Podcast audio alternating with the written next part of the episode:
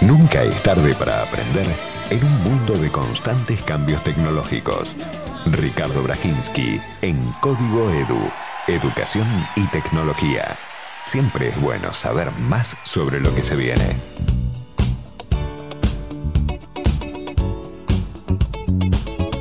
¿Cómo te va, Ricardo? ¿Qué decís? ¿Qué tal, Diego? ¿Cómo va? Bien, bien. Tengo acá anotado tres meses. Junio, julio o agosto. Claro.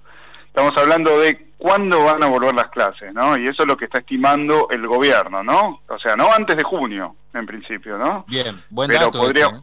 Claro, no, pero podría llegar a ser hasta agosto. Pero, claro, a ver, porque la- esta crónica, la idea es, es pensar eh, cómo, bien, cómo vuelven las clases y de qué manera, ¿no? Y si querés empezamos por el final. No, no hay- desde el gobierno no hay, no hay idea, no, no se sabe. O sea, no, no hay... Claro, el final de esta crónica es que no se sabe. Ahora, que no se sabe cómo y cuándo, adentro hay un montón de contenido. ¿Por qué? Porque se empieza a analizar cuáles son las posibilidades, ¿no? Porque, bueno, estamos hablando de eso. Antes de junio se estima que no va a poder ser. Esto siempre siguiendo las recomendaciones de los eh, epidemiólogos, ¿no? Porque esto no es una decisión educativa, sino que es una eh, decisión epidemiológica o de salud. Entonces, puede ser junio, puede ser julio, puede ser agosto, puede ser después de las vacaciones de invierno, todas esas posibilidades están eh, sobre la mesa. Y lo que hicieron por- desde el gobierno es armar eh, un equipo de especialistas que desde esta semana van a empezar a eh, consultar a distintos referentes del mundo de la educación, empezando por los ministros de educación de cada una de las provincias. La idea es consultarlos a todos, a los, bueno, los sindicatos docentes, también a los especialistas de- del ámbito de la educación, con la idea de al menos eh, que no se arme una polémica, ¿no? Y generar eh, que, el, reinicio de las clases eh, tenga el mayor consenso posible. Por lo menos eso es a lo que aspiran, ¿no? Este equipo está a cargo de Gabriela Dicker, que es la secretaria de Evaluación del Ministerio de Educación, una pedagoga que se llama Graciela Frigerio, que también es bastante conocido dentro del mundo de los expertos, y que va a tener el asesoramiento de Axel Rivas, que también es bastante conocido, y que ahora dirige el Consejo para la Calidad Educativa.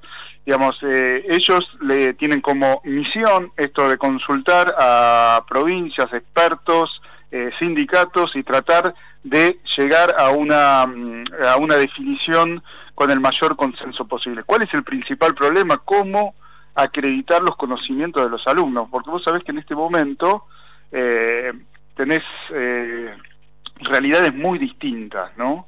Esto creo que ya lo hablamos. ¿Me seguís, no? Sí, sí, perfecto. eh, realidades muy distintas de eh, alumnos que, que están de alguna manera siguiendo contenidos eh, con las plataformas, desde, eh, puede ser Zoom o cualquier otra de estas plataformas que, tienen los mismos colegios, eh, pero otros tantos alumnos, quizás la mitad, que ni siquiera tienen computadora, no tienen eh, acceso a Internet en su casa, que no tienen el acompañamiento de algún adulto que, lo pueda acompañar en, en las condiciones que requiere un trabajo de, de educación, de, pedagógico. Eh, entonces, bueno, cuando finalmente esto se reinicie y que pueda ser, como decimos, hasta agosto o antes, pero, pero falta mucho, eh, va a haber un montón de contenidos educativos que eh, la mitad de los alumnos, por decir un número, ¿no? Pero gran parte de los alumnos argentinos no van a poder haber visto bien y no, no, no aprendieron, no, no, aprendieron. ¿no? Sí. Entonces, ¿cómo acreditas esos conocimientos eh, frente a tanta heterogeneidad de situaciones en la Argentina? Esto pasa en todas partes del mundo, ¿no? Pero la Argentina es un país eh, especialmente desigual, ¿no? Eh, que esto ya es histórico, ¿no? Entonces, ¿qué, ¿qué hacer frente a esta situación? El tema, y esto se va a empezar a discutir, es, ¿pasan todos de año, de grado? ¿No pasan? Eh, ¿Cómo se acredita? ¿Qué es lo que pasa? Eh, ¿Va a pasar la mitad, la otra mitad no pasa? Bueno, todo este tipo de cosas eh, tienen que discutir estos expertos con la mirada, con la mirada puesta en que no sea solo una cuestión de si pasan o no pasan porque de, año, de grado así, sino eh, realmente de cuánto están aprendiendo en sus trayectorias educativas, de los contenidos fijados para cada uno de, sus trayectorias, ¿no? Para el grado o el año en el que esté cada uno de los alumnos. Por eso se habla y se con mucha fuerza de agrupar eh, los años 2020 y 2021, tratando de que algunos de los contenidos que hayan quedado en 2020 pasen al 2021, al menos al principio, que haya una articulación entre los dos años escolares, eh, algo parecido a lo que pensó y diseñó la Universidad de Buenos Aires, pero es otro asunto totalmente distinto, ¿no? Porque eh, ahí estamos hablando de adultos que, que, pueden armar por sus propios medios una trayectoria educativa. Acá estamos hablando sobre todo, cuando hablamos de primaria, de chicos muy chicos, eh, chicos que no tienen ni siquiera autonomía como para el, estudio, ¿no? que hay que acompañarlos mucho, ¿no? Y en esta situación tan, tan rara tan eh, poco habitual, ¿no? Que, que lo que estamos enfrentando, eh, hay que buscarle una respuesta, ¿no? ¿Qué, se está, ¿Qué se está haciendo? Se está viendo también mucho qué es lo que está pasando en Europa. Pues sabes que en Europa, así como se adelantó la pandemia, digamos, por, porque por una cuestión propia de la naturaleza de China, primero recaló en Europa y ahora está viniendo para, para esta zona, eh, ellos también se adelantan en todo lo que tiene que ver con el calendario escolar, porque ellos tienen un año escolar que arranca en septiembre y termina en mayo. ¿no? Es eh, un poquito como, ¿viste? Los, torneos de fútbol, ¿viste? Ellos tienen las vacaciones de verano largas, largas, claro, en junio, julio y agosto. Esos son tres meses, los tres meses más fuertes de vacaciones, ¿no? Eh, entonces, el inicio del ciclo lectivo ellos arrancan en septiembre, ¿no? Al principio de septiembre. Eh, entonces ahí se está debatiendo mucho qué, hacer con los chicos, precisamente. Este debate está muy, muy presente y, por ejemplo, Italia ya se adelantó y ya decidió que todos los chicos pasen de grado de año.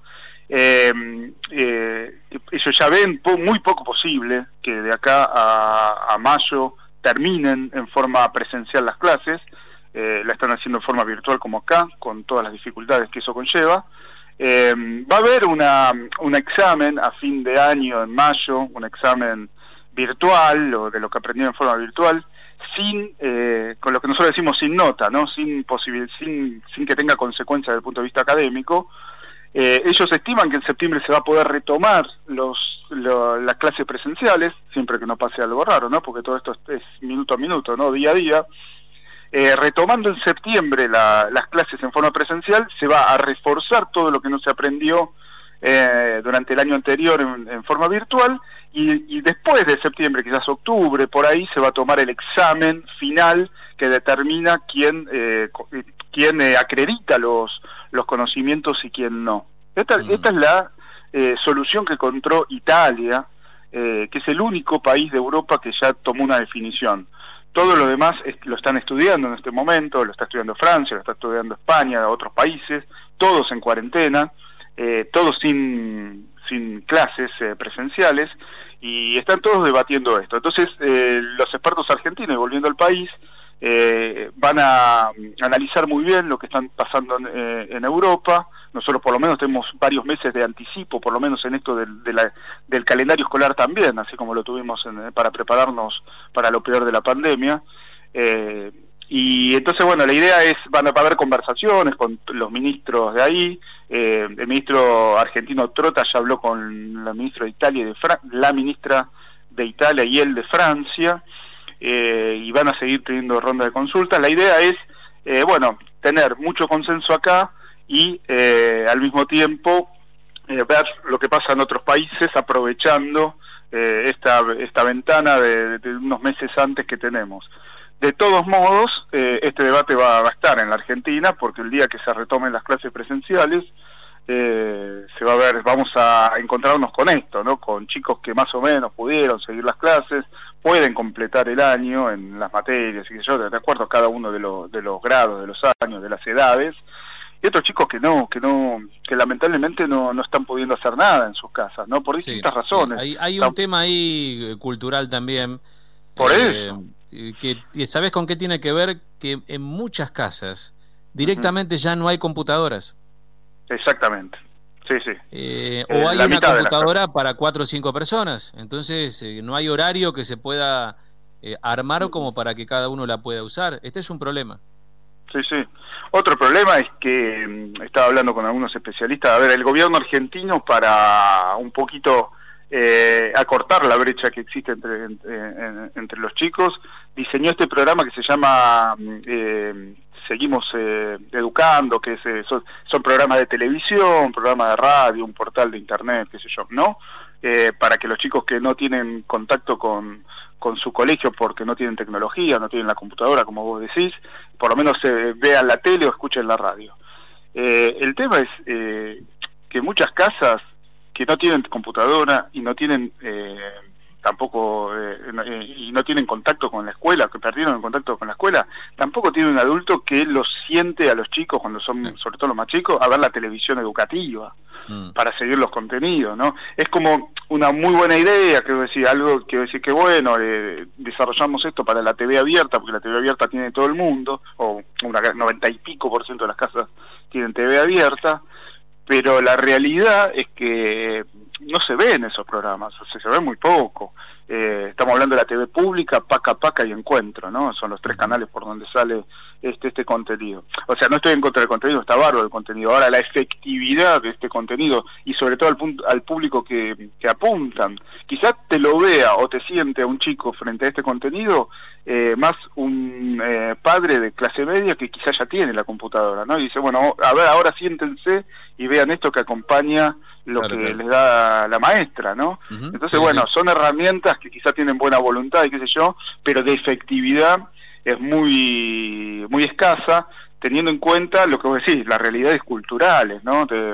aparte de muchos pibes que eh, están viviendo en una situación de bastante marginalidad, eh, ¿no? Donde hasta hay que ver cuántos de ellos no terminan en situaciones de mm, trabajo infantil, ¿no? O, no, Leo, porque aprovechando que no están en la escuela, puede ser que, estén, en una situación de bastante vulnerabilidad ellos, ¿no? Eh, dentro, dentro de sus hogares, porque muchas veces la escuela para muchos de esos chicos eh, es como una isla frente a la vulnerabilidad que tienen dentro del mismo hogar, ¿no? Pero bueno, pero a, ver, la Argentina tiene toda esta paleta de, de realidades que lo que va a pasar cuando vuelva, y volvemos al título, que era junio, julio o agosto, eh, vamos a levantar la, no algo así como levantar la, eh, la tapa, vamos a ver qué hay adentro y va a haber todas estas, eh, va a haber todas estas diferencias que va a haber que congeniar de alguna manera y que está bueno por lo menos que ya los expertos lo empiecen a analizar, vamos a ver qué surge de eso, ¿no? Si no es puro bla bla y, puro,